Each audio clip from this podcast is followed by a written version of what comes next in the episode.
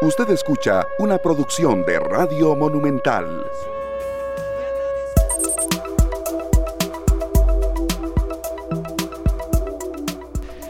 Tres de la tarde con siete minutos. Bienvenidos. Muchas gracias a todos por estar con nosotros acá en esta tarde, arrancando esta edición de jueves 16 de junio que por cierto ha sido un día muy movido noticiosamente y que nosotros eh, les agradecemos a todos ustedes que estén con nosotros desde donde quiera que se encuentren, ya sea en Costa Rica, ya, ya sea fuera de nuestras fronteras.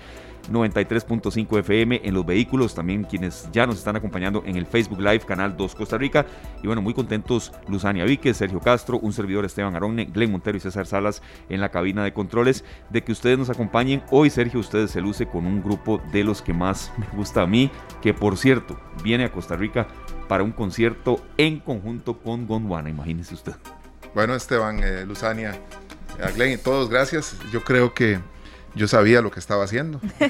Yo sabía lo que estaba haciendo. O sea, aquí yo admitir alevosía, dolo, premeditación, ¿verdad? Porque eh, sé que es un concierto al que Esteban va a hacer lo posible por ir.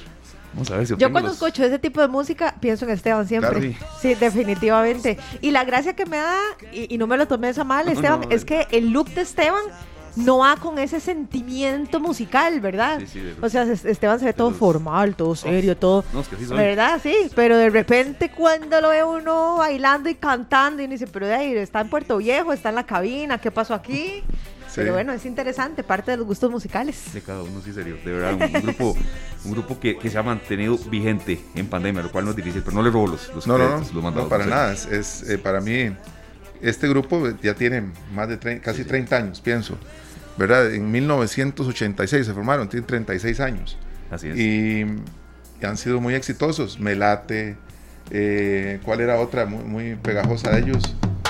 Esa Runaway es una de las, de las principales de ellos. Caliente, tiene varias canciones muy, buenas. Recuerdo que una vez estaba fuera yo de la tienda de discos y cuando regresé me dice mi compañero, Sergio, vea lo que le tengo. Entonces me tenía el disco de los Pericos firmado por Bayano, creo que se llamaba el cantante principal en aquella época y de como loco yo, porque esos son de las bandas que en vivo inclusive pueden sonar mejor que en estudio. Sí, y, estos grupos generalmente, serio, los, los eh, Gondwana, de los Pericos, muchos de estos tienen como muchísima, muchísima afinidad por Costa Rica. Claro.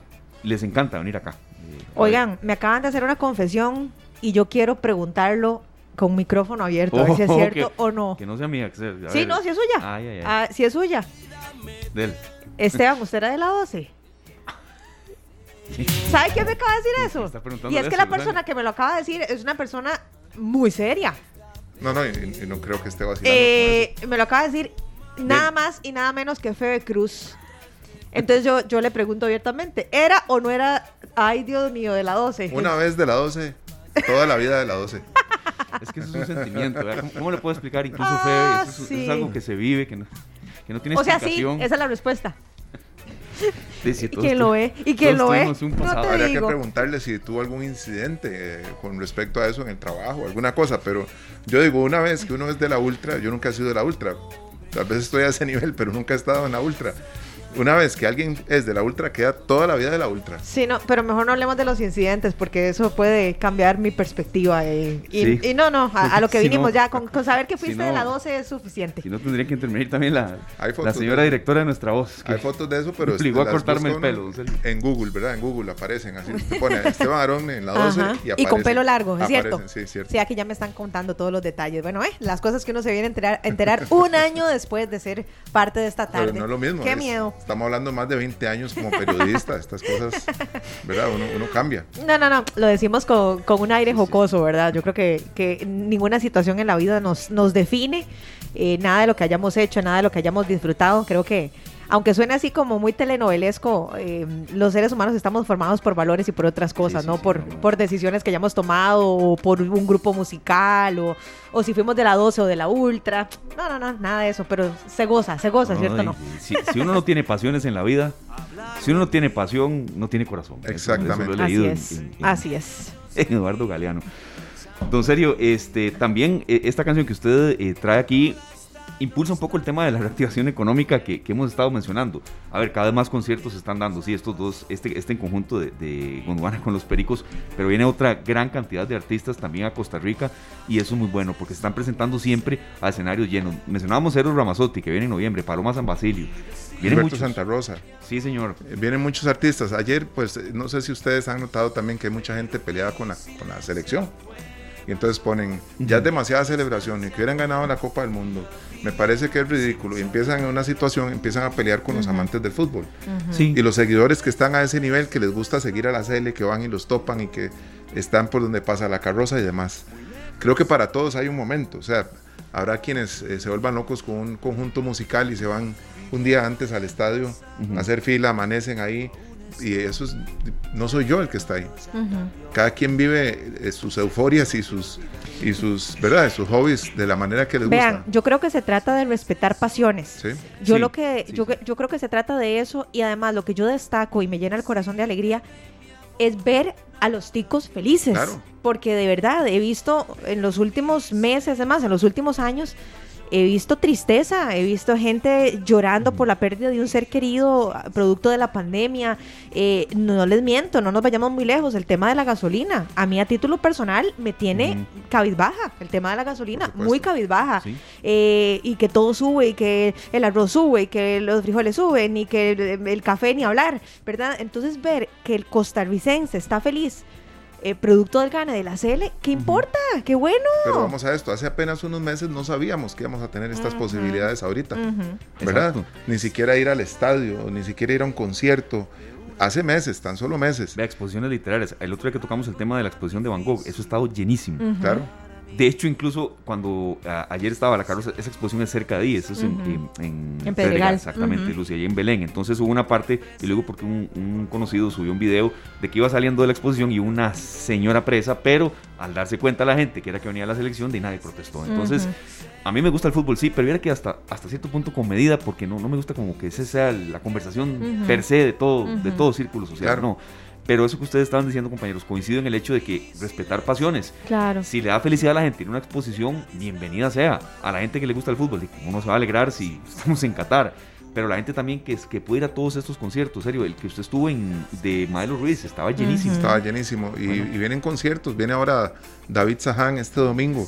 Ese es eh, un intérprete de la música de Frankie Ruiz, eso estar lleno también. Después viene Diego El Cigala, Alejandro Fernández. Gilberto Santa Rosa, hay música para todos los gustos y creo que todos disfrutan esto distinto. Habrá quien vaya por San José caminando y mientras va caminando va bailando salsa o reggae o lo que sea, porque va para un concierto, va para el Melico a ver una obra o a ver un concierto también. Y estamos nosotros siempre viendo gente muy apasionada con las cosas que suceden. La reactivación económica a través del fútbol, y, no quiero hablar del fútbol en sí, sí es muy importante. Y cuando se dan todos estos conciertos, eh, toda la relevancia que adquieren a nivel económico, no podemos taparla y pensar que los que van a aquel concierto son malos y que los que van a aquel son buenos, o los que van conmigo a un concierto somos distintos. No, no. Creo que, tenemos que respetar. Sí, y es que eso da una cadena de, digamos, de, socios estratégicos, por así llamarlo también, o, de, o de gente que se ve beneficiada en el concierto que yo estuve hace un tiempo, que nos, regañó y vaciló de que, un domingo usted y yo, serio, usted un sábado y un domingo ahí afuera, bueno, en el concierto este de que era como una especie de, a ver, de imitación de su Stereo, pero muy buena, bueno, afuera había gente vendiendo pues carne, luego estaba el señor de los parqueos, a ver, había por lo menos, y lo, lo, lo traté de ver así, disfrutando, pero siendo periodista a la vez, como cinco o seis socios estratégicos que se beneficiaron de eso. Entonces, la reactivación económica la necesitamos. Y por cierto, ya está en línea un especialista que algo nos va a hablar del que nos va a hablar de eso. Pero bueno, en fin, yo creo que en síntesis deberíamos de respetar pasiones, aunque tal vez no las compartamos. Sí. Eh, yo creo que ahí está el, secreto. Un día de estos estaba hablando con una compañera ahí de, de Repretel y me dijo que andaba en un concierto eh, de un muchacho que se hizo solista de, de un em, grupo británico. Y entonces me dijo que ella llegó desde las cuatro y media de la mañana y todo. Y ella me contaba, yo decía, no, hombre, yo a las cuatro y media estoy, pero en el quinto sueño, ¿verdad? Pero yo dije, bueno, pero qué lindo que a ella le apasiona levantarse a las cuatro y media para ir a ver el fulano, no sé, ¿cómo se llama? Pues yo me acuerdo. es parte de, ¿verdad? Yo me acuerdo haberme levantado a las cuatro de la mañana para ir a ver a la selección nacional. Por ejemplo. Cuando estábamos en las eliminatorias para Italia 90. Entonces éramos un montón de amigos del barrio que nos levantamos a esa hora para ir y llegar y agarrar campo en, el antiguo eh, Estadio Nacional. ¿verdad? Y acuérdese cuando la eliminatoria fue, cuando ya el Mundial fue en Corea y Japón, todo el mundo madrugando. sí. Por cierto, yo trabajando aquí. y usted también, Glenn. Las 3 con 17 minutos. Bueno, este entremés que hicimos, de verdad, eh, tiene muchos temas que eh, algunos vamos a analizar con don Danilo Montero. Él es el director de la Oficina del Consumidor Financiero. Don Danilo, muchas gracias de nuevo por estar con nosotros, por siempre apoyarnos con su análisis y también en su categoría de economista, ¿verdad? Porque estos temas también tienen ese, ese bemol. Nosotros queremos consultarle primero un tema que está muy en boga de la gente. La baja en el diésel de 101 colones y la baja en las gasolinas de solamente 2. Eh, tenemos otros temas ahí que vamos a tocar con usted. El tema de la colonización de créditos en dólares lo hemos ido posponiendo, pero creo que hoy hay un impasse y tenemos el programa de dos horas que lo permite. Pero Danilo, para iniciar, mm, esta baja en el diésel, que sí es muy sensible, eh, ¿en qué nos puede beneficiar? Creo que es bueno también tomar en cuenta esto y también aclarar a la gente por qué una reducción es solamente de dos colones en, las otras gasolinas. Esas son dudas de la gente, que uno algo ha leído y algo sabe, sí, pero creo que los especialistas también tienen hasta la misión de, informar y educar a la gente, porque la gente al escuchar ayer, y no me extiendo mucho, que la baja era solamente de dos colones, eh, de bravísima con todas las autoridades de este país que en eso tienen competencia y quizá no sea total eh, de ellos la vinculación. Bienvenido, don Danilo. Eh, muy buenas tardes, Tania, Esteban y Sergio. Espero que estén muy bien. Eh, vamos a ver, lo que pasa es que, eh, mm, como ya hemos visto, los precios de los combustibles suben y bajan casi cada, cada 15 días. Eh, y entonces yo ya no me mortifico, para serle franco, cuando me aumentan 100 pesos en el diésel, eh, porque ya bajará entre los días. Si fuera que me dicen que van a subir el precio y me lo van a seguir subiendo los próximos dos años, a caray, y me afecta de manera más permanente, pero son, son movimientos muy temporales. Entonces, ahora deberíamos brincar en una pata de la contentera porque nos bajan 100 pesos. No, tampoco. Me parece que muy probablemente vamos a tener esa reducción, les va a dar un alivio de unos 15 días, pero posiblemente si las circunstancias en allá afuera, en Ucrania, siguen complicadas y las condiciones de los mercados de, eh, de insumos en general, de materias primas, sigue complicado, va a venir un aumento, va, a venir otro aumento en algún momento y después viene otro bajonazo. Entonces, eh, hay que verlo con un poquito de perspectiva, si no es muy difícil, ustedes creo que lo han, lo han dicho un montón de veces en su programa, ¿verdad? hay que tomarle un poquito la, el sabor a la vida, porque si no nos mortificamos con, con demasiada con demasiada frecuencia, ¿verdad? Le hacemos demasiado caso a los economistas y eso hay que tener cuidado. Me, me, hace gracia que lo diga eso don Danilo, siendo él, ¿verdad? Eh, una persona competente en el área. Eh, don Danilo, ahora, ¿por qué sucede de que, por ejemplo, la gasolina eh, super o la, la, regular baja solamente dos colones y el diésel, el, el diésel 102? O sea, aquí sí vemos un cambio abrupto. ¿Por qué se da que en ciertos tipos de gasolina el, la disminución es casi que risible, mientras que en el diésel es bastante grande. ¿A qué se debe? Y lo que han anunciado las autoridades es que hubo un cambio en la metodología de cálculo de los precios. Eh, mm, y, las metodologías siempre son una formulita, ¿verdad? Una formulita que Esteban y pueden tener una, Sonia y yo otra, y, y, otras personas pueden tener otra fórmula, ¿verdad? Y entonces, en Costa Rica a veces lo hacemos un poquillo más complicado, y entonces había una fórmula de cálculo, sumaba, estaba multiplicado y dividía y daba tanto. Ahora esa fórmula la cambiaron. Y entonces lo que han anunciado las autoridades es que aplicando la fórmula, habían unas reducciones de las gasolinas, más no recuerdo, como de 42 colones, una por el estilo, pero que para ayudarle al hermanillo pobre que es el diésel, entonces solo están permitiendo esa metodología que baje dos pesos la gasolina y reduzca mucho más el precio del diésel, que es el hermanito pobre de los tres. Eh, pudo haber sido una metodología diferente, sí, pudo haber sido otras sumas y restas y multiplicaciones diferentes. Entonces, eso, Luzania, es una, una pregunta interesante que usted está planteando. Hasta hace un par de meses teníamos una fórmula y ya venimos con otra. Y puede ser que dentro de seis meses tenga otra fórmula y el diésel baje más todavía y las gasolinas suban. Eh, eh, eso es una, un, asunto que no deja de ser delicado, efectivamente, porque dependiendo de la fórmula que se plantee, pueden ser que hayan perdedores y ganadores. Es, es una especie de compensación, don Danilo, para de alguna manera aliviar un poco a los consumidores de diésel que en su gran mayoría transportan eh, a nuestra gente, ¿verdad? Todos los días que son transporte público, los que utilizamos todos los días o de vez en cuando también transportes de mercancías y demás.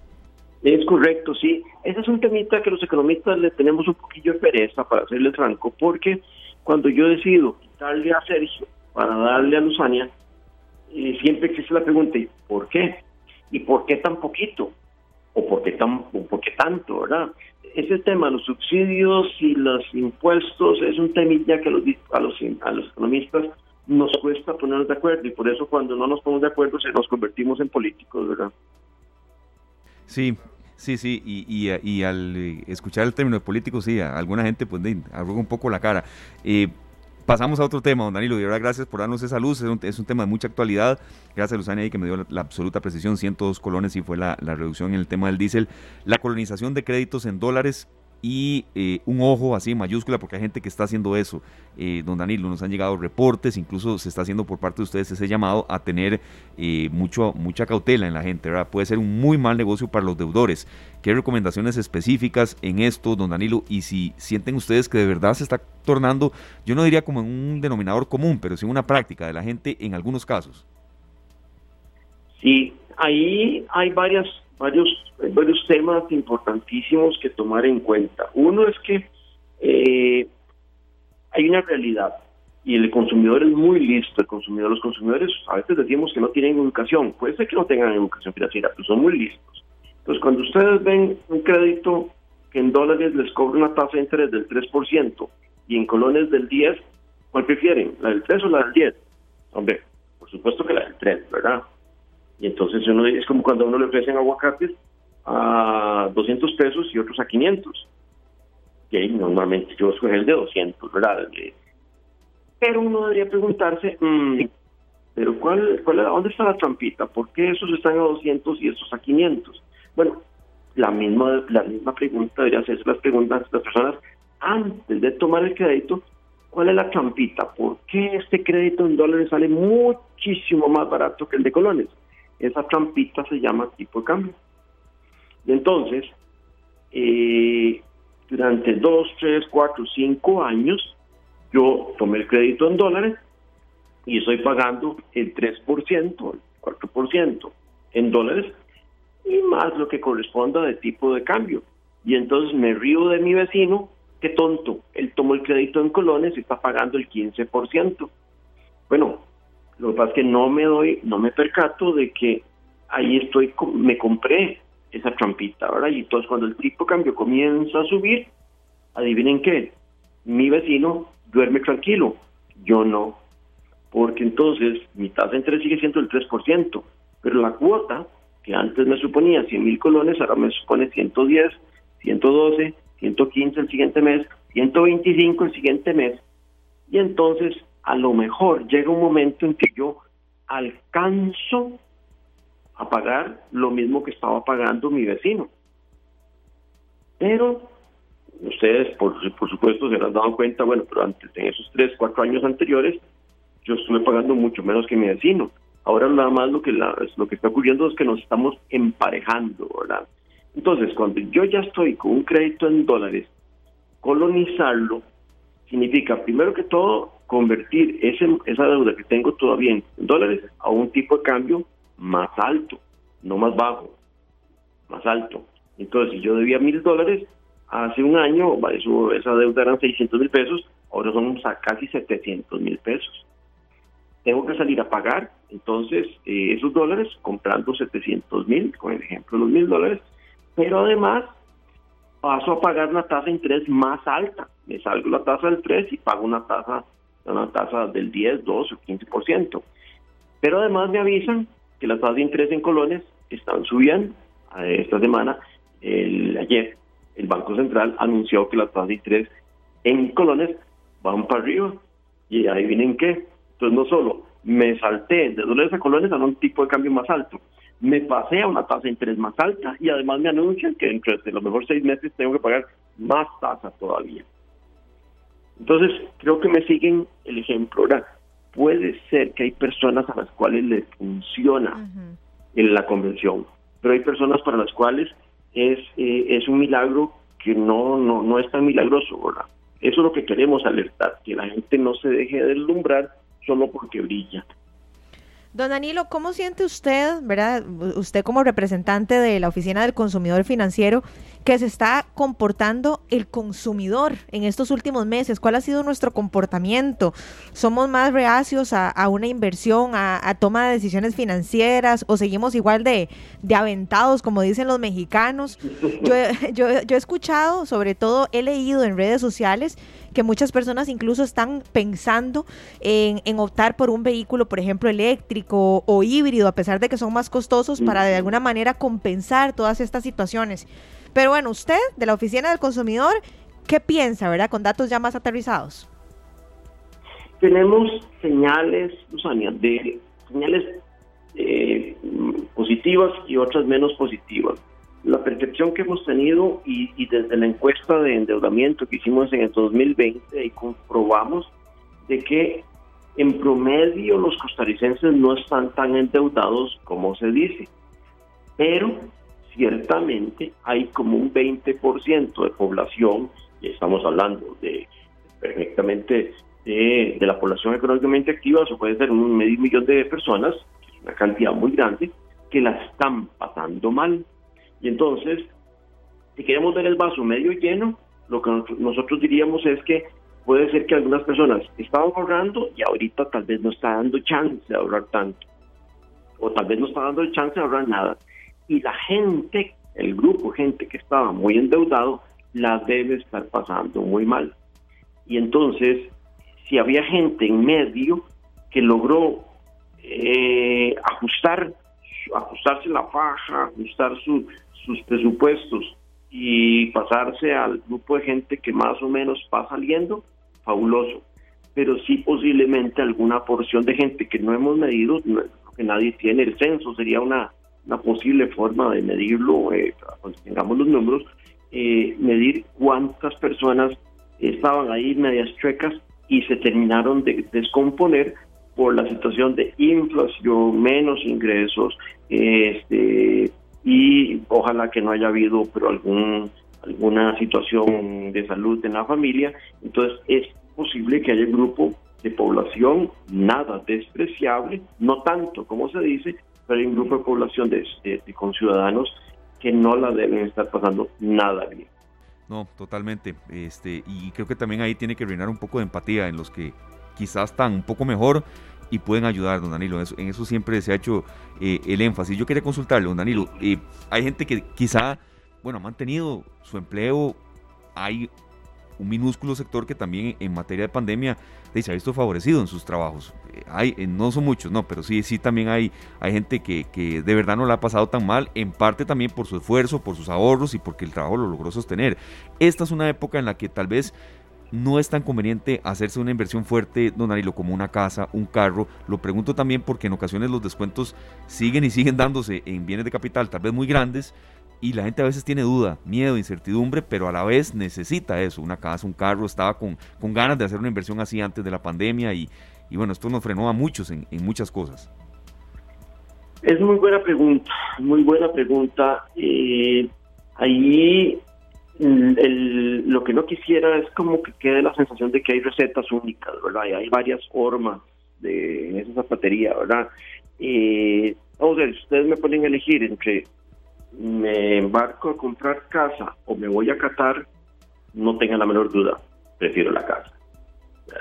Eh, más allá de si soy o no aficionado al fútbol, sin duda alguna, o no cuando regrese de Qatar, eh, lo que va a tener es un chorro de fotos muy bonitas y todo lo asunto, pero nada más si tengo la casa, al menos tengo un techo para mi gente eh, y dentro de algunos años con suerte la puedo vender, ahí construir patrimonio. Eh, un viaje, claro, un crucero, lo que ustedes quieran poner de ejemplo, eh, podría ser que en este momento uno debiera ponerlo ahí en el congelador, darle pensamiento, dejarlo ahí en el centro de la sala, la idea, y darle vueltas y vueltas antes de tomar la decisión, ¿verdad? Porque la Reserva Federal, el Banco Central de Estados Unidos también subió las tasas de interés, eso le va a meter presión adicional a las tasas de interés en Costa Rica, van a seguir algunas presiones todavía sobre los combustibles y nos va a presionar la, la inflación también aquí local. Entonces, el panorama está suficientemente revuelto como para que las personas piensen muy bien las decisiones. Si ya estaba la plática ahorrada para la prima de una casa, a mí me parece que hay que revisar los números, ver hasta cuánto da la, camisa, cuánto da la cobija, pero me parece que sigue siendo una buena idea. Eh, comprarse un lotecito para después de construir la casa sigue siendo una idea interesante. Cambiar auto, mm, hay que medirlo. Si tiene la plata para hacerlo, no sé, tiene el ahorro para pagar la mitad del cargo, posiblemente que sí. Si solo tiene que financiar la mitad, posiblemente no deja de ser una buena idea pero si se va a financiar por el 90% el carro nuevo solo para lucírselo a, Sergio y Esteban, no sé. Eh, yo, yo mi sugerencia sería que se lo piensen, se lo piensen mejor eh, y ahorrar en la medida los que pueden hacerlo. Eh, podría ser que sí, podría ser una buena idea. Eh, es más difícil ahorrar, ¿verdad? Ahora cuando uno al súper y le cuesta un poquito más todo, queda menos disponible en la billetera para ahorrar. Pero si queda chance, sería interesante explorar esa posibilidad de poder ahorrar un poquito más porque uno nunca sabe lo que nos espera ahí a la vuelta de los seis meses. Claro que sí, don Danilo. Este, hay gente que ya pasó los problemas más graves que pensamos venían ligados a la pandemia. Sin embargo, la, bola de nieve la están sosteniendo con palillos de dientes. ¿Verdad? Pues, este, pues sí. Ah, sí, conozco empresarios que están, que las rodillas ya no les dan y van a caer eh, acostados, ¿verdad? Porque las deudas no se detuvieron, les pusieron una pausa, pero vienen con más fuerza, con más intereses o un plazo ampliado, pero en realidad los dolientes son los empresarios y los, los trabajadores que se quedaron sin, sin, empleo durante estos dos años y tanto, ¿verdad? ¿Qué consejo se le puede dar a la gente que necesita juntar las deudas? Porque no le dicen, unifique las deudas con tal banco. Bueno, pero ¿cómo plantearle al banco una solución? Porque muchas veces ellos tienen una fórmula y le dicen, si usted no tiene estas tres cositas, entonces no le podemos unificar sus deudas. Tal vez hay, hay clientes que de forma injusta han tenido un récord intachable durante 20 años con una tarjeta de crédito y en la pandemia quedaron manchados. O sea, como si la pandemia hubiera sido un caso ajeno. ¿Qué consejo, Danilo, para estas personas? Sí, eso es importantísimo. Este, ahí, eh, ahí ustedes están poniendo sobre la mesa un, un tema que no se resuelve en un par de meses ni en los últimos tres meses. Es un tema de historia. Y es que si hemos tenido un buen récord crediticio en las entidades financieras, es mucho más probable que nos ayuden cuando estamos fregados. Si yo en el pasado me he tendido a atrasar muchas veces con mi tarjeta, me, es más, me atrasé dos, tres cuotas en el préstamo de la casa, me tuvieron que hacer ya un arreglo de pago en el pasado, porque en realidad me excedí en deudas. Este, si yo tengo un pasado un poquitico eh, complicado, es más difícil que las entidades financieras me ayuden. Pero si tenemos un buen récord, ese récord vale plata y muy probablemente las entidades financieras nos van a ayudar. Ahora, de nuevo, no todos los casos son iguales. Eh, que si yo, alguien que por ejemplo estaba en el sector turismo, muy probablemente un guía, por ejemplo, eh, turístico, ahora conozco bien ese caso, el, sector, eh, alguien que era guía turístico, se quedó sin, sin, guía, sin guiar tours durante seis, siete meses, cuatro, cinco meses por lo menos, la vio difícil, pero si tenía buen récord, muy probablemente puede ir al banco y pedirle una ampliación del plazo, puede pedirle una renegociación de la tasa, eh, puede pedirle eh, si los números si los números funcionan que le permita durante los próximos seis meses solo pagar intereses, llaman un periodo de gracia, y después de los seis meses comenzar ya a amortizar capital. O sea, si las personas tienen un buen récord crediticio y quieren un activo valiosísimo, por eso es una disciplina parecida cuando si hacemos ejercicio, ¿verdad? No, se trata de que hayamos hecho ejercicio en las últimas 12 horas. Si durante los últimos 20 años hemos hecho algo de ejercicio, eso normalmente nos va a ayudar. Bueno, si durante los últimos 20 años hemos tenido un buen récord crediticio, ese es un activo que nos va a permitir defendernos en las entidades financieras. Por el otro lado, un poquito de orden en nuestras finanzas es importante. Volver un poco a insistir, creo que ya lo hemos conversado con ustedes, ponerle control a los gastos, ¿verdad? El gasto hormiga eh, que nos fuimos a celebrar la CL, que ayer nos fuimos a celebrar que llegó, que vamos a celebrar la otra semana porque tenemos una semana de haber clasificado. En esos gasticos de hormiga, de unas cervecitas aquí, unos chicharrones allá, se nos va plata que no sumamos. Claro, y hay que llenar... Eh, llegamos, al 30 y decimos que claro, la plata no alcanzó. Exacto, don Danilo, y en todos esos viajes de que hay que echarle gasolina al tanque, ¿verdad? Además, Además, exactamente, exactamente, y se ve muy feo si llevo a todos mis amigos en mi carro, a ver, pasar el sombrero, ¿verdad? Cada uno pone eh, dos rojos, ¿verdad? Este, no alcanza, ¿verdad? Obviamente con dos rojos, ¿verdad? Este, eh, y entonces, e-, ese gasto hormiga es muy traicionero, es súper traicionero, ¿verdad? Este, y entonces, en estas épocas se vuelve indispensable, pero es más importante haberlo establecido como una disciplina de vida, ¿verdad? De los últimos tres, cuatro, cinco años. Eh, en el pasado todos hemos tenido problemas con los gastos hormigas, todos hemos tenido. Es muy difícil encontrar a alguien que no. Pero si ya tenemos tiempo de estar haciendo ese ejercicio, muy probablemente hoy no nos resulta tan difícil decir, no, no, ya, ya va, ya, se acabó la celebración, perfecto, ya vendrá el mundial, ahí tendremos algún momento que celebrar, pero voy a voy a, a, ponerme con Dios, decían los abuelos, ¿verdad? Voy a, a ponerme un poquito fundamento y con mis gastos porque las cosas podrían ponerse un poquitito difíciles, ¿verdad? E, esos son consejos muy sencillos, no necesitan un economista para eso, ¿verdad? Son consejos que además nuestros padres, nuestros abuelos nos los decían. Don Danilo, bueno, usted hablaba mucho ahora de, de la refundición de deudas, incluso de cuidar el récord crediticio. Eh, estamos viendo también eh, digamos, la parte de las, de las tarjetas de crédito y la fuerza que están cobrando y también la forma en cómo ha, afectado a muchísimos consumidores que no saben utilizar realmente las tarjetas de crédito. De hecho, que aquí tenemos a una oyente que nos escribió en nuestro Facebook, María Milagro Vargas, dice, por mi parte nunca, y lo pone con mayúscula, nunca adquirí tarjetas de crédito, ya que debemos saber hasta dónde da el bolsillo. Entonces, don Danilo, ¿qué podemos decir de las tarjetas de crédito? ¿Realmente debemos satanizarlas? ¿Debemos saber utilizarlas?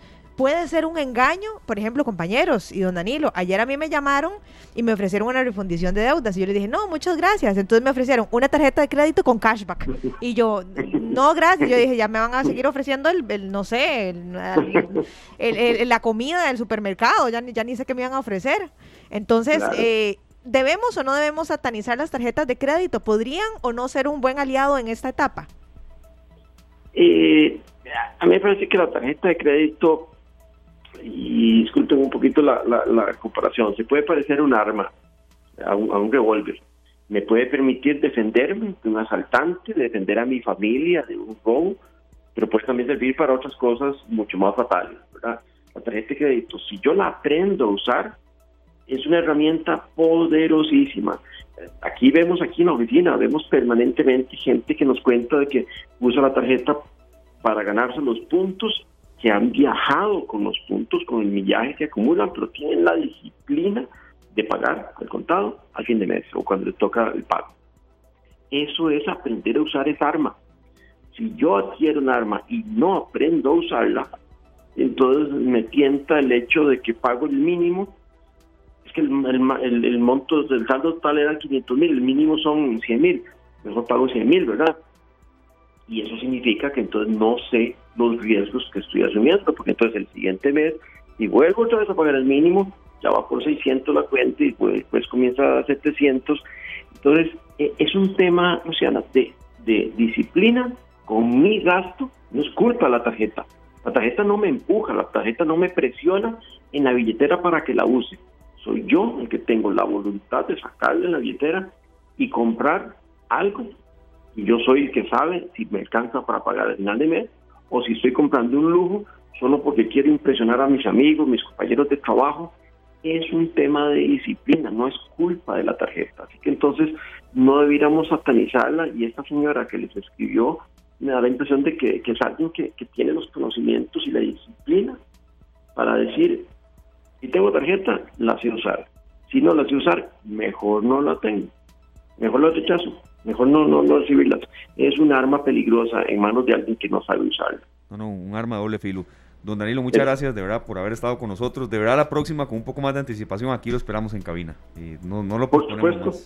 Me encantaría, me encantaría saludarlos ya eh, presencial, ¿verdad? Ya nosotros los viejillos ya tenemos las cuatro vacunas y entonces ya. claro. Don Danilo, más, hace años, pues ya cambió el billete de 5 mil, ¿verdad? Pero ese viaje que usted nombraba ahora se llamaba el, viaje ecológico, que era el, el viaje de, de, la naturaleza. Era un viaje de Tucán cada uno pone 5 mil y viaja, ¿verdad? Para llenar ese tanque. No, ni llenar, ni llenar el tanque, pero bueno, viaje, viaje de Tucán era. Pero ahora vamos a tener que, ordenarnos para poder hacerlos. Muchas gracias, don Danilo. Bueno, era... Muchísimo gusto, gusto escucharlos y que estén muy bien, se cuidan. Igualmente, gracias. Igual, don Danilo, de verdad, muchas gracias. Era Danilo Montero, director de la Oficina del Consumidor Financiero, aterrizando varios temas. La reducción en el precio del diésel, 102 colones por litro, 2 colones nada más en el precio de las gasolinas. Pero ¿por qué se da esto? Es decir, ¿cuál es la explicación real y, no tan eh, a veces visceral? O, bueno, uno entiende también que la gente quisiera que fuese por lo menos de 25 colones. Bueno, ahí nos la está dando don Danilo Montero. Y también ser un poco más educados en materia de eh, las tarjetas de crédito y el uso. Agradecemos de verdad a la gente que nos está dando tanta retroalimentación. Nos dice Gilbert Sánchez Blanco, son, son muy útiles las tarjetas de crédito. Hay que ser conscientes de cuánto puedo gastar, pagar de contado y aprovechar los beneficios que dan. Tengo 18 años de usarlas y no he tenido problemas. Tiene razón, don Gilbert. Es que yo creo que, no, podemos, no podemos satanizarlas. Yo estoy muy de acuerdo con lo que dice don Gilbert, respetando si alguien no, no, no coincide conmigo. Yo he conocido personas, y les comentaba a ustedes ahora detrás de micrófonos, que a través del uso de las tarjetas de créditos tienen que comprar equipo, herramientas, qué sé yo, y entonces más bien lo que hacen es acumular puntos que cuando uno los ve están viajando por el mundo y todo. Yo les voy a contar algo a título personal. Yo no, yo, yo no, yo no compro herramientas ni nada así muy caro. Pero por ejemplo, cuando yo estuve en la universidad, yo la mitad de mi carrera la pagué con lo que llamaban letra de cambio, porque a mí no me alcanzaba. Imagínense, uno trabajaba en radio, ¿verdad? Imagínense, ¿verdad? Entonces, yo lo que hacía era que pagaba una parte y después iba pagando eh, eh, poco a poco, ¿verdad? Pero sí era muy consciente de cuándo era la fecha de corte de mi tarjeta para no tener problemas. Y más bien gracias a la tarjeta de crédito que tuve en ese momento fue que logré sacar mi carrera universitaria, pero sí utilizándola de manera responsable. Entonces yo creo que mientras sepamos cómo utilizarla le podemos sacar mucho provecho y no necesitamos eh, satanizarla. Me encantó la comparación un poco fuerte que hizo don Danilo, pero es cierto, es como un arma, te puede ayudar a salvar a tu familia, a protegerla o, a hundirte con ella, ¿verdad? Bueno, lo que nos comentaba doña María Milagro Vargas, que nos saludaba desde Cariblanco, Zarapiquí, con el ejemplo familiar que tuvo ella, que, bueno, atajar deudas de otros. Entonces, es un tema de verdad de mucha educación. Y mucha, mucha, educación, mucha responsabilidad también. También.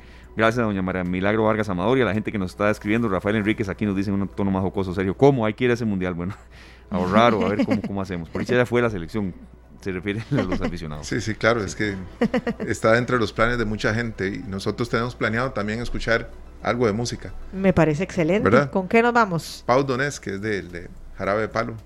En paz descanse, Pau. Vamos con agua, ya regresamos.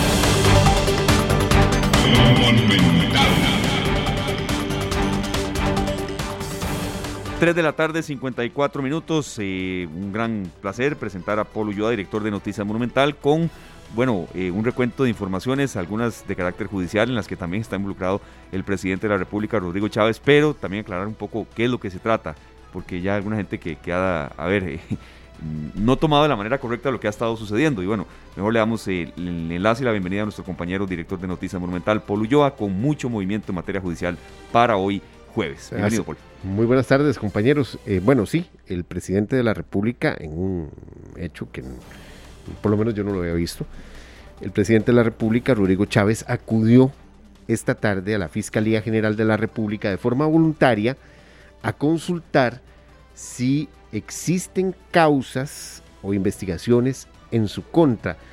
Eh, todo surgió a raíz de una solicitud que hizo el medio CR hoy de eh, preguntándole al presidente cuál era su posición y su conocimiento sobre estas causas que al parecer habrían sido abiertas durante eh, meses atrás, que lo involucran directamente a él.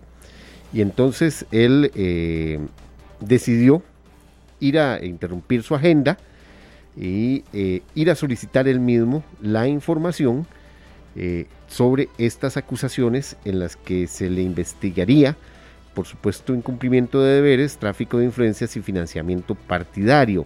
Esas son las supuestas eh, acusaciones. Sin embargo, el, el presidente, al salir de la fiscalía, donde duró 30 minutos en la ventanilla y donde fue atendido por el por el fiscal general interino. Eh, se refirió, dijo estar eh, muy tranquilo y vamos a escuchar precisamente las palabras del presidente Rodrigo Chávez al salir de la Fiscalía General de la República. Eh, yo no pedí ninguna recepción especial, yo me presenté a la ventanilla como otro funcionario público el que obligaron a venir aquí para tratar de cumplir con la ley. Este, y está bien, y, y, me presenté a la ventanilla, salió la fiscal general, la fiscal adjunta que había, y el fiscal eh, general eh, interino, que fue el que le mencionó al funcionario de la Casa Presidencial que tuviera cuidado porque lo podía enviar a la eh, Fiscalía o a la Procuraduría de la Ética, y lo que me hizo verdaderamente venir, porque es la mención de eso a mí me parece absolutamente eh, inapropiada. Yo tengo absoluta paz. El que no la debe, no la teme. No le digo que me presenté yo mismo a decir, Jay, vamos a ver. Bueno, estas eran las declaraciones de don Rodrigo Chávez, del presidente de la República, al momento de salir de la fiscalía, donde fue atendido por el fiscal general interino Walter Molina.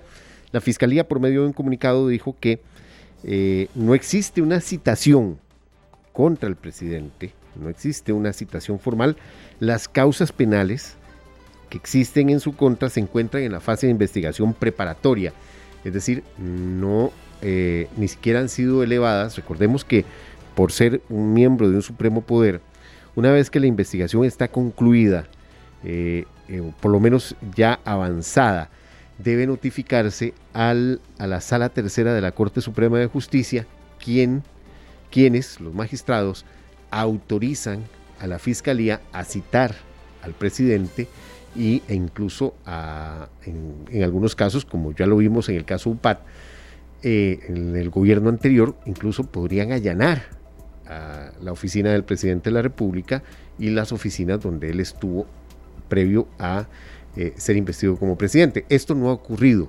O sea, la, la investigación está apenas en una fase eh, en una fase muy inicial.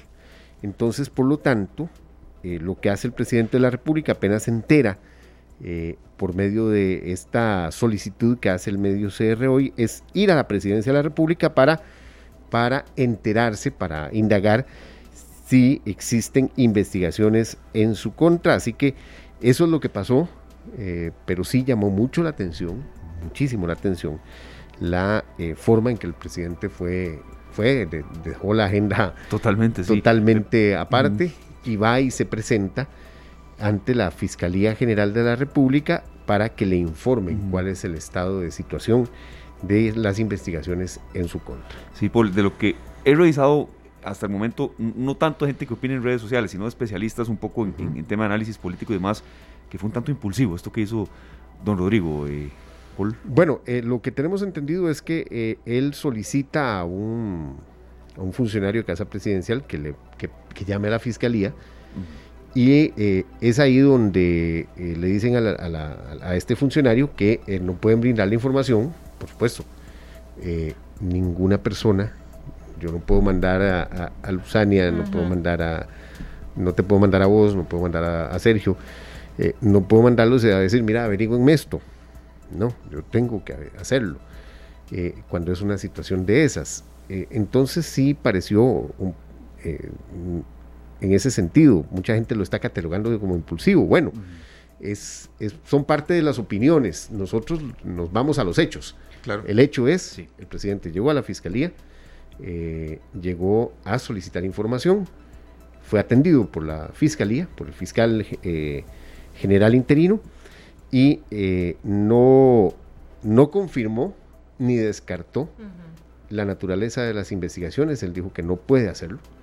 Entonces eh, no puede confirmar ni descartar que sean precisamente por ese tipo de acusaciones. Eso se lo, dijo por recomendación de los abogados y ya después eh, salió de la fiscalía rumbo a casa presidencial a, seguir con su agenda, pero sí, eh, fue muy llamativo, eso sí, muy llamativo, la forma en que el presidente llega hasta la fiscalía y... Como un ciudadano más, ¿verdad? Llegó como un ciudadano más. Que lo atendieran como un, como un ciudadano más y y tal vez se sintió un poco amenazado por los comentarios del funcionario.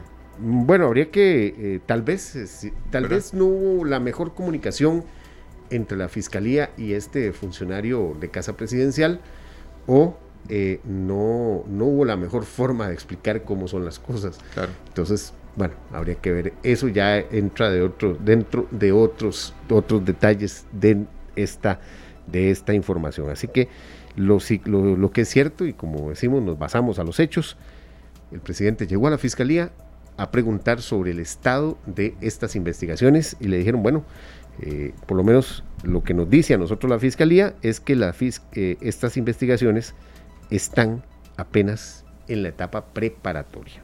Así que eh, una, fase de investigación preparatoria. Así que a esperar, a esperar cuál va a ser el resultado, el siguiente paso en estas investigaciones que se están dando eh, eh, contra el presidente de la República. En otros temas que también nos han ocupado durante la tarde, la caja, la caja confirmó la separación de dos funcionarios de la Dirección de Tecnologías de Información. Ellos están siendo sometidos a la investigación sobre el ciberataque que recibió la caja el pasado 31 de mayo los funcionarios que fueron separados de manera temporal son el subgerente de la dirección y la jefa del área de seguridad y calidad de esta dirección de tecnologías de información de la caja. Eh, la medida se tomó en cuenta tras varios informes de la auditoría interna que señalan la necesidad de realizar una investigación eh, administrativa mucho más eh, fuerte. Recordemos que lo que se dijo un día después de que se dio el hackeo de la Caja Costarricense del Seguro Social fue que eh, no se había aplicado de forma correcta la, un sistema, un sistema de prevención, que no todas las computadoras de la caja estaban con este sistema y que eh, esto de alguna manera habría propiciado este hackeo. Eh, ya la caja informó que el 80% de las computadoras tienen tienen problemas de hackeo. Y ayer el presidente ejecutivo de la institución, don Álvaro Ramos, dijo que espera en un, en un eh, escenario bastante positivo que en dos meses se tenga ya eh, resuelto este problema. En un, en un escenario muy, muy positivo. Entonces a ellos los separaron. A ellos los separaron mientras se hacen las investigaciones, eh, pero sí ya eh, se está, se sigue con este, esta investigación de forma paralela mientras se tratan de eh, de rescatar o de, de, poner en línea nuevamente los sistemas que por lo menos como mínimo mínimo se tardarían unos dos meses más en poner en línea. Eh, otra de las informaciones que hemos dado seguimiento el día de hoy, bueno, eh, la rebaja que comenzará a regir a partir de la medianoche de los 102 colones en el litro de diésel y tan solo 2 colones en el litro de las gasolinas. Hoy fue publicado en el diario oficial La Gaceta este, esta rebaja ordenada por la ARECEP el día de ayer, que salió rápidamente publicado hoy en el alcance de la Gaceta. Qué dicha. Sí, porque hablábamos de que ah, posiblemente eh, la, otra semana. otra semana. y vean ustedes, ya a partir de publicado Rapidísimo. Hoy, en el alcance de la Gaceta, o sea, ya la Gaceta está impresa, le pusieron un alcance y ahí va. Es que eso pide la gente a veces. Cuando son rebajas, se actúe rápido. Que sean más rápidas. Bueno, ahí fueron escuchados muchos clamores y a partir de la medianoche se dará esta rebaja muy pequeña en las gasolinas, pero de importante en el diésel, que es el que mueve el transporte y mueve la producción agrícola y también eh, también las, las, flotillas de eh, comerciantes y transportes, así que por lo menos una, un pequeño, pequeño respiro eh, en esta situación de la crisis económica provocado por los grandes precios de los, de los hidrocarburos.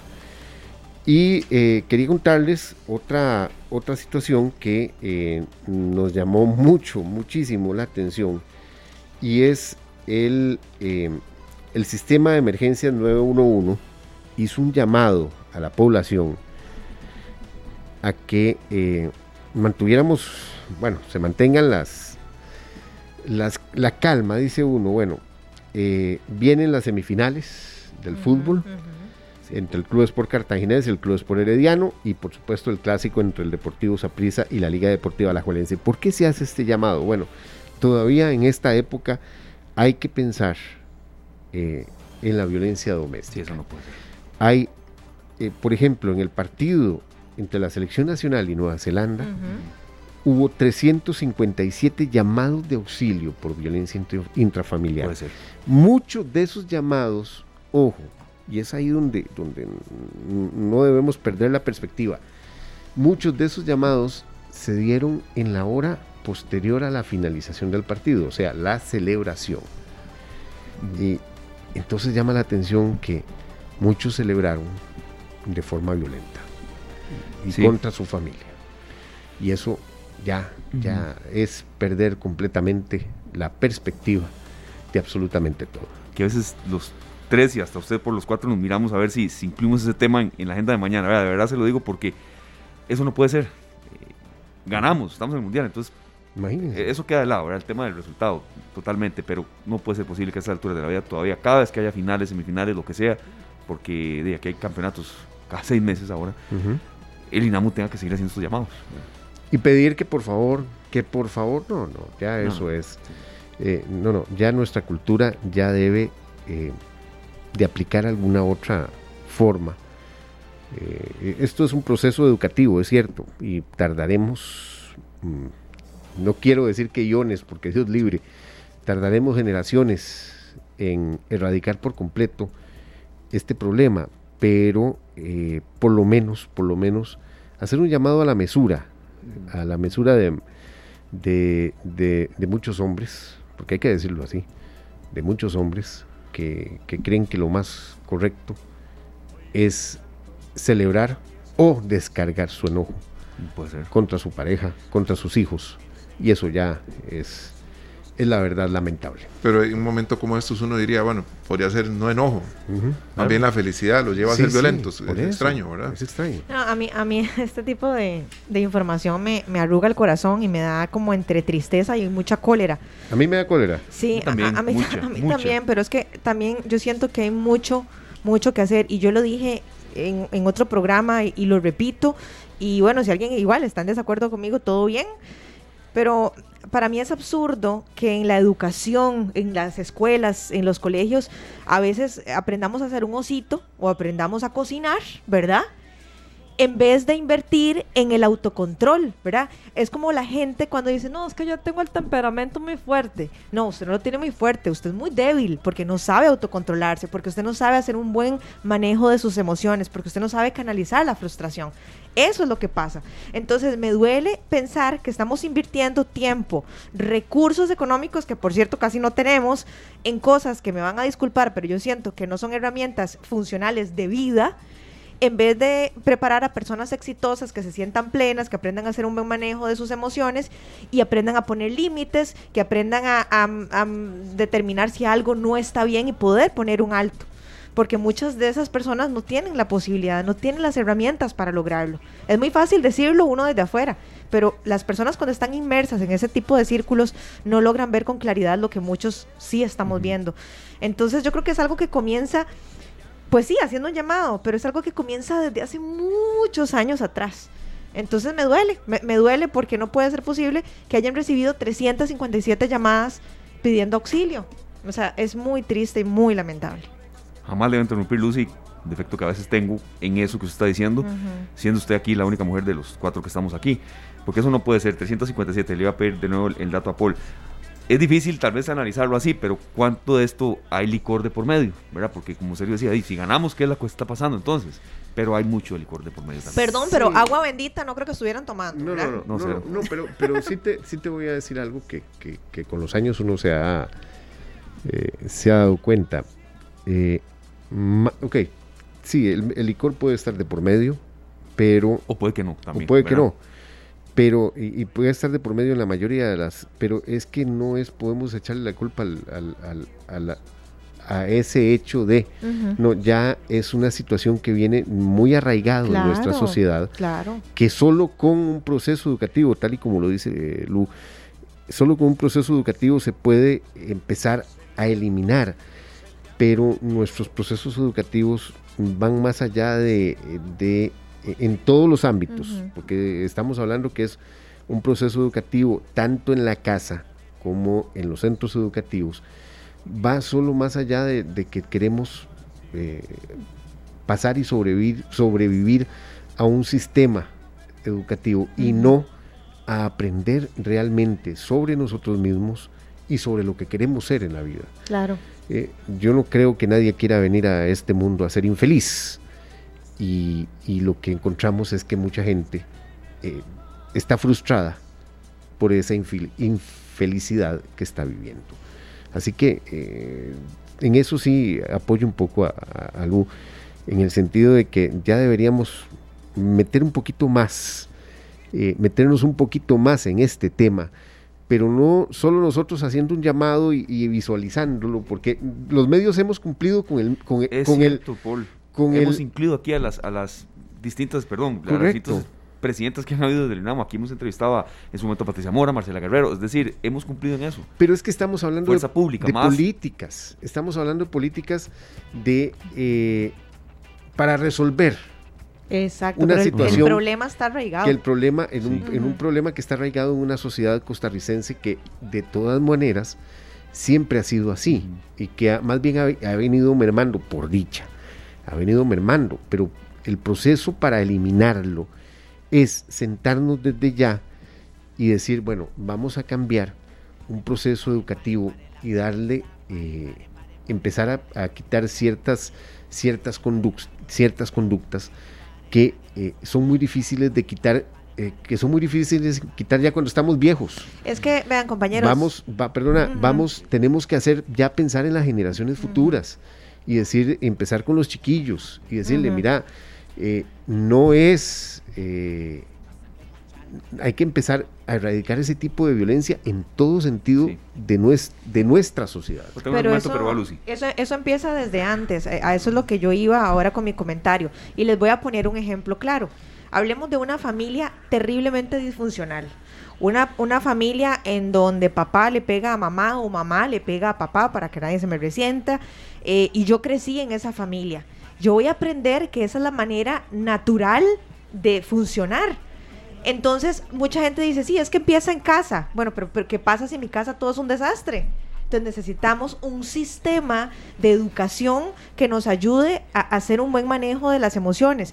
Yo he conocido un par de instituciones que me encanta porque cuando los chiquitos empiezan a hacer lo que uno llama como un berrinche, ¿verdad? Como la gente que critica que en el supermercado tan chiquito se puso a hacer un berrinche. Bueno, conozco dos instituciones en donde les enseñan a manejar la frustración, les manejan o les, les enseñan a, a, manejar sus emociones, a que respiren, les ayudan dándoles ciertas estrategias para que aprendan a manejar su enojo y sepan cómo resolver y que no, em, que no reaccionen, sino que respondan de manera asertiva.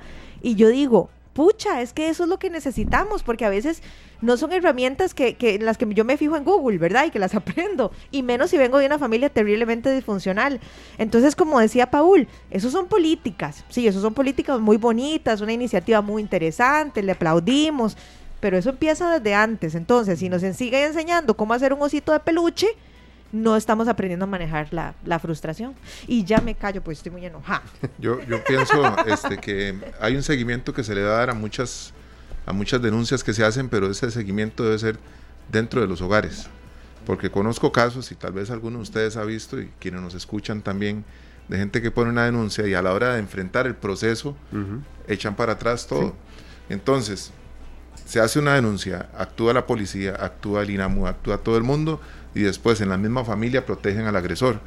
Creo que yo conozco un caso de cerca así y es muy difícil cuando alguien quiere intervenir, una persona cercana, un, familiar o un amigo, vecino, y la misma familia le dice no se meta, Esto no es asunto suyo. Entonces uno puede denunciar, pero se necesita que también la gente que vive este tipo de, violencia continúe con los procesos que se deben de continuar, porque si no nunca se acaba. Y puede ser que muchas denuncias sean repetitivas, ¿verdad? Eso es, cierto. Es, algo muy importante. Muy, normal a veces, serio. No se meta aquí, pues, de, de que soy familia. Yo quería de verdad cerrar con un argumento que a veces, eh, lo que usted decía, Paul, con ejemplos concretos de cómo ir educando, ¿no? Bueno, papito perdió X, no voy a decir nombres de equipos, papito perdió X, la vida sigue. La vida sigue. Mañana usted tiene que ir a la escuela, el otro acá, el otro allá, porque si vamos normalizando que pierde X y papá está furioso y no se le puede hablar, o no, no hay que almorzar ahora porque perdió X, y vamos normalizando en familia situaciones que pueden después generar violencia. Entonces, y, los dos ejemplos tan concretos porque esto pasó en el partido de Costa Rica-Nueva Zelanda. Sí, ahora imagínense, ahora, ahora vienen las semifinales. Usted lo ha dicho, clásico. y en cinco meses viene el Mundial. Y en Entonces, cinco si, meses, gana España 3-0, papá está enojado y no se le puede hablar. No, no, es eso. Y, yo creo que aquí tenemos que, que hablar de que tenemos que empezar a, a, a analizarnos todos en el sentido de que tenemos un gran llamado al respeto, pero nadie respeta nada. Y creo que, eh, y eso lo estamos viendo nosotros en esta cultura de las redes sociales, eh, que gracias a, muchas veces gracias al anonimato, eso se ha permitido, ah, eh, se, ha, se, ha, permeado en nuestra sociedad, pero muchas veces es hora ya de, de, de, que el respeto sea una de la, uno de los valores más importantes, que pongamos siempre por delante el respeto ante todo, para ver si acaso nuestra sociedad tiene algún punto de mejora. Perfecto, Paul. Listo. Gracias, de verdad. Siete en punto, tercera emisión. Sí, a las siete los esperamos con más noticias. Ahí estaremos. Muchas gracias, Paul. gracias a ustedes. Bueno, 4 con 17 minutos. Eh, llamado obviamente aquí no, no podemos no dejarlo de lado cuando semejante dato se da 357 denuncias. Bueno, eh, dicen que, que, uno se imagina a veces que la vida es más fácil. estas bestias, perdón. Exacto. bueno, y casualmente esta canción tiene mucho que ver con eso. Vicentico cantando un tema que originalmente era un vallenato y que habla de que los caminos de la vida no son como yo creía, no son como yo pensaba. Porque a veces uno dice, esto va a estar fácil, ¿verdad? Sale uno del cole deseando ser grande, cuando ya es grande desea ser chiquillo. Entonces, los caminos de la vida, ya regresamos.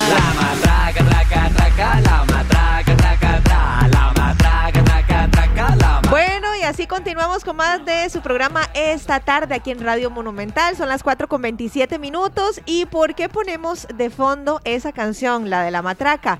Bueno, resulta porque este fin de semana, este sábado que viene, queridos compañeros, ya viene la tercera temporada de La Matraca, así que hagamos un escándalo porque tenemos por aquí a Juan Diego Ramírez, a Aira Morales y a Pablo. Eso, señores. Bienvenidos. qué, gusto, qué gusto tenerlos por acá, de verdad, bienvenidos, un placer que nos acompañen. Y cuéntenos, ¿qué podemos esperar de esta nueva temporada de La Matraca, que ya es la tercera temporada? ¿Quién me cuenta? Tercera temporada. tercera temporada que traen sorpresas. Como comentábamos ahora que andábamos en la mejor, estamos muy emocionados porque de alguna manera... Ahí, estás, ahí estás, ahí estás. Ok, de alguna manera, eh, para nosotros las primeras temporadas fue como tal vez una zona de confort donde hacíamos siempre los mismos personajes, pero al tener ya una tercera temporada donde ya hay como más trabajo en equipo, eh, hay pues más conocimiento de la, capacidad de cada artista. Eh, tenemos nuevos retos y nuevos personajes chivísimos para esta temporada. Bueno, bueno, que dicha, aquí estamos con Juan Diego Ramírez, Airan Morales y Pablo Leal, que son los reales, ¿verdad? Este, porque de, pronto se van transformando y en eso vamos a convertir también estos minutos acá en esta tarde, La Matraca, tercera temporada a partir del sábado 18. Converso con Pablo Leal. Pablo, eh, ¿Cuál es un poco la dinámica para, para esta temporada? Tal vez las principales diferencias con la segunda y que bueno, hay algunas partes que sí son totalmente nuevas. Así es, vienen secciones buenísimas, nuevísimas, nos reinventamos, ¿verdad? Con cada temporada, ese es como el, como el objetivo principal. Mucha gente ya está esperando el programa en redes sociales, en los spots que hemos tirado de, de, de las previas del programa, la gente súper emocionada porque ya viene la tercera temporada. Y pues bueno, una de las secciones más bonitas y que más le llamaba la atención a la gente con lo de la pandemia era lo de la conferencia de prensa. Ahora están las noticias y ahora también viene una sección en la cual van a participar algunas figuras políticas por ahí nuevas para este compensar ahí un poquito lo de lo de estas conferencias. Y también secciones nuevas como fútbol con chanfle ahora que es que clasificamos al mundial hasta que al fin ya podemos respirar tranquilos. Y ahora sí, vienen las parodias del fútbol y a disfrutar este año mundialista con todo. Juan Diego, ¿qué más tenemos de sorpresas este, esta tercera temporada? Bueno, en el avión que se bajó ayer, una serie de artistas venían varios. Venían de México, por ejemplo, Joaquín Sabina, venía de, de, perdón, de España, Joaquín Sabina, de México, venía Paquita la. Pude ver que con Paquita se bajó José Ramón Fernández, ah, no me que ya no va a trabajar más en fútbol eh, picante, sino va a trabajar en fútbol con chanfle. Y venía de Argentina Messi. También, también. Se acompañó Messi para estar en la mesa principal de fútbol con chanfle. Iban y... para Francia, pero Keylor le dijo, vámonos unas semanitas para Costa Rica. Estaban como en el café con un señor de corbata roja, camisa blanca. Lo desviaron, lo desviaron. una góndola con bolas. ese señor de los tiempos que venía también con ellos ahí en ese en ese puño qué, de Qué variado estuvo el, el equipo, ¿verdad? es reír, entretenimiento, magia, porque la gente puede disfrutar desde la sección Mi chiste es mejor, la carta de Totoño y los competidores, hasta traer un personaje real como la diputada, qué sé yo, Pilar Cisneros y su imitación, ahí en vivo. Y estar dentro de Noticias, la matraca, viendo qué pasa en el país, teniendo la posibilidad de conocer la suerte con la que usted puede toparse en la lotería de la Junta de Protección Social. Y también que tenemos nuevas sorpresas, no tanto eh, en lo que son los sketches y las secciones, sino también de talentos nuevos que no les podemos contar. Ah, pero los invitamos a que el sábado a las 8 se contacten porque viene también talento nuevo y sorpresas musicales, por ejemplo, un musical chivísima que viene este fin de semana de opening y hay varias cositas muy, muy, muy chivas. Pero hablando de música, porque no es fácil tener tantos artistas en una misma mesa, ¿verdad? no, ¿qué va? Eh, vamos a ver una, una pasadita por acá, ¿verdad? Algo rápido de Ana Gabriel de Diego Verdaguer Ajá. y de Joaquín Sabina. ¿Qué les parece? Excelente. En ese orden. Dígame usted con quién. Me parece Ana maravilloso. Ana Gabriel, bueno, yo ocupo la ayuda de ustedes. Oh, claro, diga. Yo digo, ¿cómo puedo hacer? Entrega todo. ¿A quién lo se lo di. Intenta un modo. No es posible que se pueda querer más. Pensando así lo perderás. Y si él se va, lo habrás perdido. ¿Qué me quedará? Lo que has vivido. Tu consejo no me aleja del dolor. Todos, ¿cómo dice? Son cosas del amor. Quiero saber si es cierto que Sabine venía o no a Costa Rica también, porque por ahí me dijeron que venía. ¿Será que sí? ¿Está o no? ¿Vino o no? Buenas tardes, qué placer saludaros. No creí que tuviese la oportunidad de regresar a Costa Rica. Eh, cerrar civil, civil en estos días, yo no quise venir. Me llamó don Frederick, eh, me llamó y me pidió que por favor, que había mucho público que quería confirmar aquella historia del pueblo con mar yo le dije claramente y con buena letra, fue en un pueblo con mar, una noche, después de un concierto. Tú reinabas detrás de la barra del único bar que vimos abierto. Qué bueno. Cántame una canción al oído y te pongo un cubata con una condición que me dejes abierto el balcón de tus ojos de gata. Bueno, viene, viene nutrida, está. Está. Matraca en su tercera temporada. Review de Diego Verdaguer Sí, pues, en serio. Desde el más allá. Desde el más allá, sí es cierto. Bueno, y esa canción que decía, mi corazón es delicado, tiene que estar muy bien cuidado. Trátalo bien, si lo has cuidado. Quiéreme, cuídame, bésame, mírame así. Muy bien. Qué bueno. Oigan, estoy muy emocionada porque veo de verdad que vienen nuevas secciones, vienen muchas, muchas sorpresas. Ahora, me interesa saber también cómo van a hacer, van a tener la posibilidad de alguna manera de seguir interactuando con la gente o cómo va a ser esa nueva modalidad o si sigue siendo la misma de antes, cómo lo van a manejar. Tenemos varias eh, secciones en las cuales la gente puede participar y ganar premios dentro del programa y también pueden participar en lo que son redes sociales vamos a tener la sección de Zoom. Eh, ¿Quiénes van a estar en la sección de Zoom? Cuéntame, bueno, los líderes siempre Doña Mary. Doña Mary y Misael, que se, se, roban ese show con toda la gente que se logre conectar.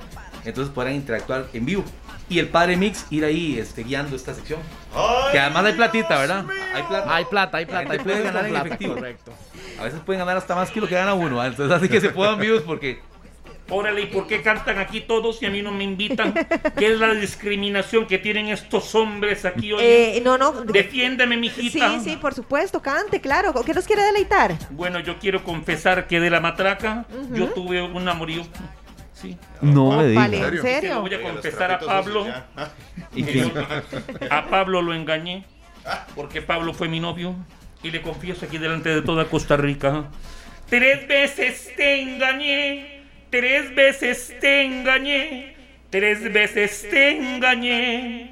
El primero fue Juan Diego, el segundo fue con Norma, el tercero el padre mío. Tres veces te engañé, tres veces te engañé, tres veces te engañé. ¿Cómo reacciona uno? O sea, diría Laura León, dos mujeres, un camino. Dos mujeres compartiendo el mismo hombre, el mismo amor. Entonces Juan Diego, seré tu amante bandido, bandido. Corazón, corazón malherido.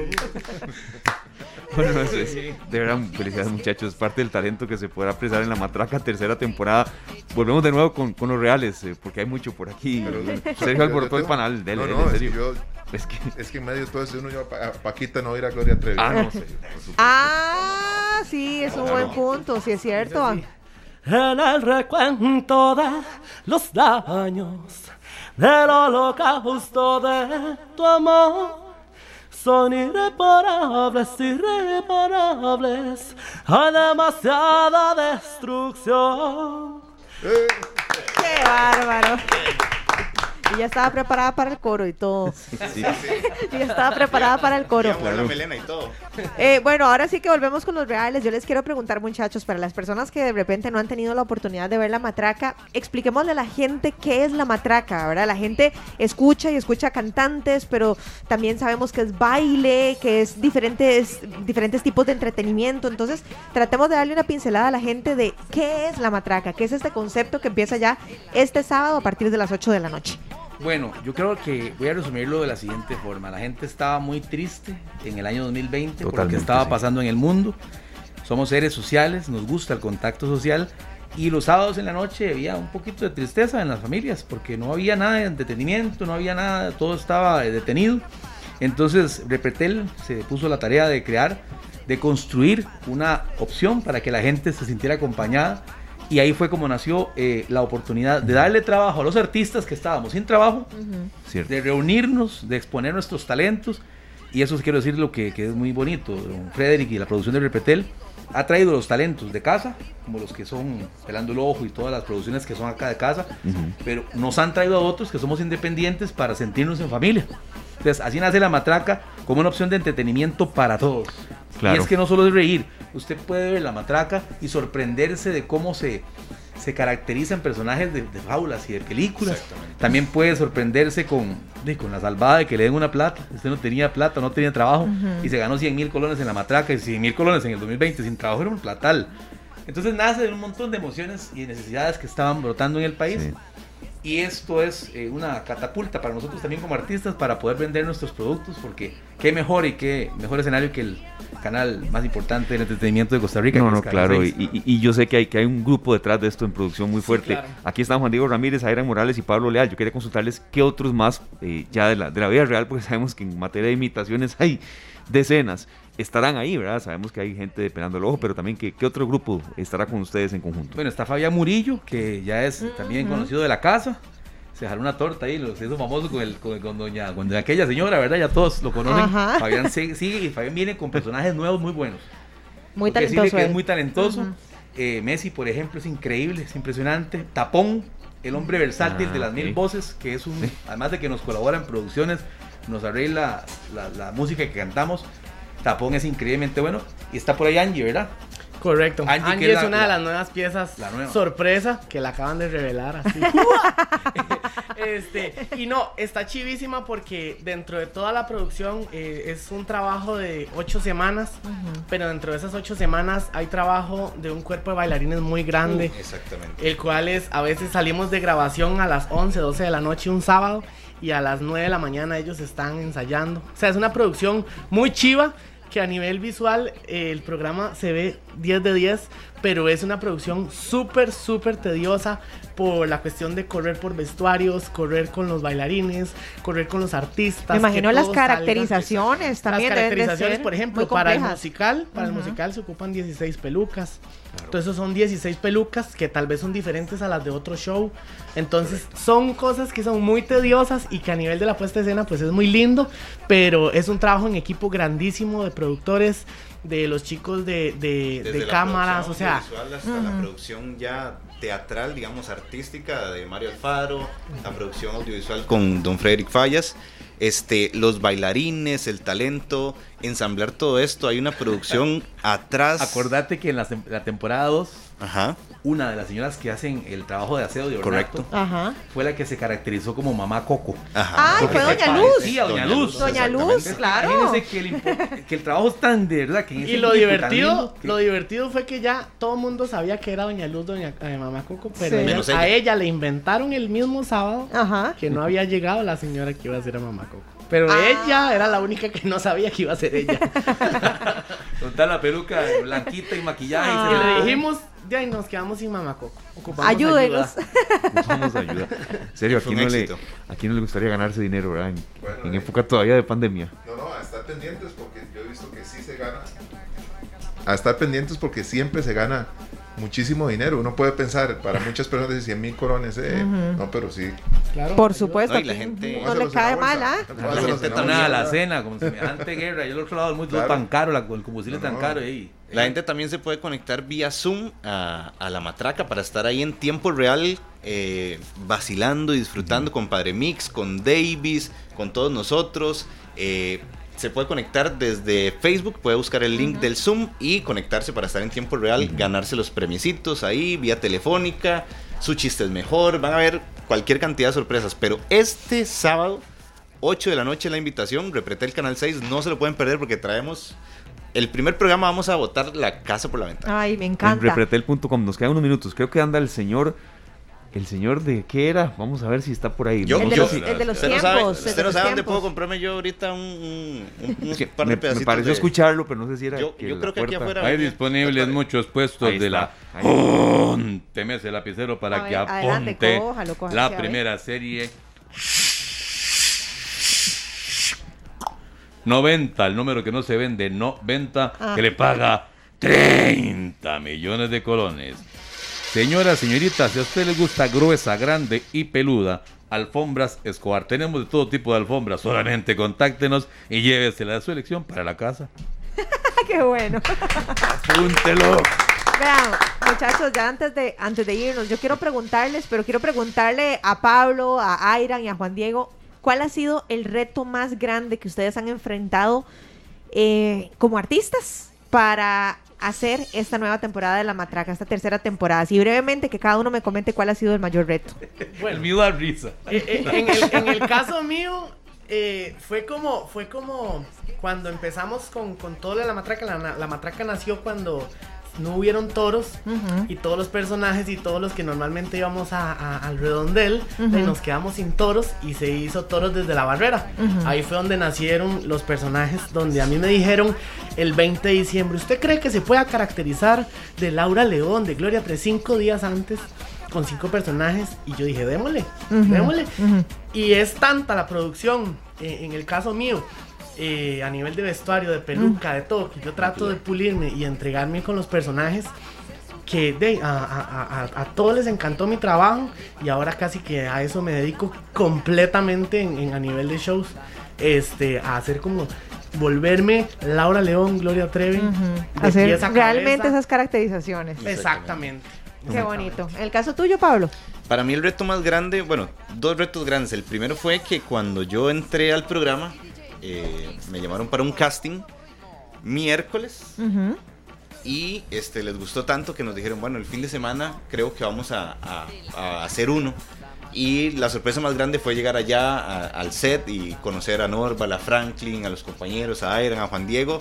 Y digamos, yo que venía totalmente de, otro mundo, ¿verdad? Y conocerlos a ellos que por años y años y años los había visto en televisión, en toros, en humor y demás.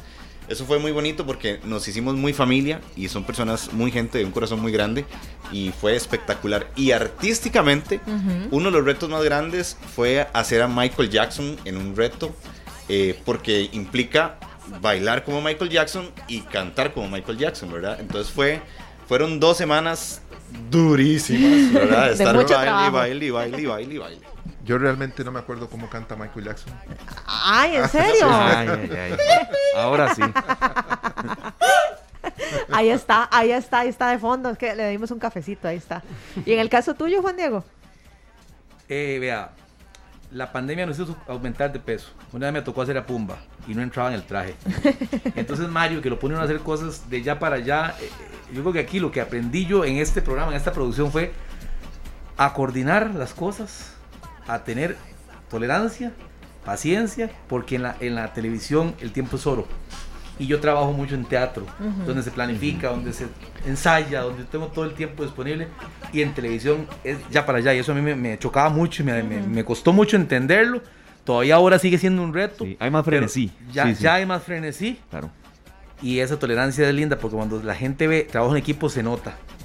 Cuando hay diferencias también se nota. Entonces, cuando estamos trabajando en equipo y nos respetamos y cada quien respeta el espacio de los demás, se nota el trabajo en equipo. Entonces, andar por la calle, que la gente te reconozca y te diga, qué buen trabajo como Paquita, qué lindo Sabina. Hay gente que le gusta, son públicos distintos. Pero eso fue más que todo aprender a trabajar en equipo eh, con ese timing que tiene la televisión nacional, que es muy rápida. Qué bonito, qué interesante. ¿Cómo, lograr que, Paquita y, y Sabina convivan en un mismo cuerpo? Ah, porque es, difícil. Me imagino que en persona debe ser difícil. Yo creo que es que Paquita tiene cuartos adentro. ¿Verdad que sí? Y ahí vive pero, pero, Yo me he matado durante décadas escribiendo poemas para poder describir una mujer. Peces de ciudad, por ejemplo. Y esta señora, llámeme por mi nombre, por favor. Esta señora le canta canciones groseras a los hombres, lo trata de ratas inmundas. Y bueno, no entiendo por qué el mundo tolera estas cosas con la mujer en contra del hombre. Se las han ganado, bien merecidas las tienen. Yo creo, que se tienen como un cafecito pendiente. yo preferiría que sea un litro de tequila. Ah, ah ya qué Bueno, no sé si estamos de acuerdo. Vean, les deseamos lo mejor y, y, sí se los decimos de todo corazón. Aquí la gente de humor, de, de, de Repretel, de Monumental, que están ahora en Mancomunión, disfrutan lo que hacen. Eso se nota, uno los ve aquí en los pasillos, ¿verdad? Serio, cuando están en medio programa. Y hacer humor no es fácil, no es fácil. A veces la gente cree que es nada más abrir un micrófono y contar. No, para nada. Ustedes tienen que revisar personajes, ver N cantidad de videos, de musicales, de conciertos. Y bueno, les deseamos lo mejor en esta tercera temporada de La Matraca. Muchísimos éxitos, muchachos. Gracias por invitarnos, de verdad. Bueno, y ahí estaremos entonces el sábado 18 a partir de las 8, ¿verdad? Exactamente. Quedan dos días, o sea. O sea, ya, pasado mañana. Dos días de corre, Tengo una pista grande, Luzania, le tengo una gran sorpresa yo para ese fin de semana. Ajá, ¿a mí? Sí, no se lo puede perder. Oiga. Santo Ahí les dejo la pista, ahí el... Bueno. Se va preparando eh, sábado Santo Dios, voy a tomar agua y todo. Ya me, ya, me, ya me, puse aquí colorada y todo. ¿Qué será? ¿Qué será? No se pierdan la matraca, tercera temporada a partir del sábado 18 de junio por Repretel, Canal 6 y repretel.com a partir de las 8. Gracias.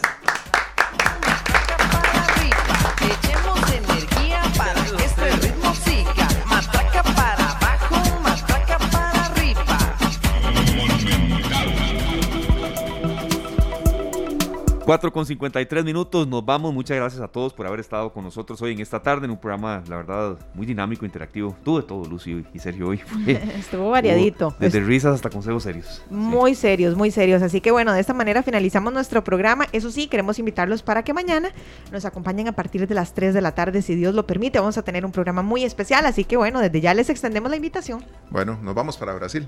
¿Para Brasil? ¿Con qué? Garota Nacional, este es Skank. Feliz tarde, gracias. Que le pase muy bien, feliz tarde.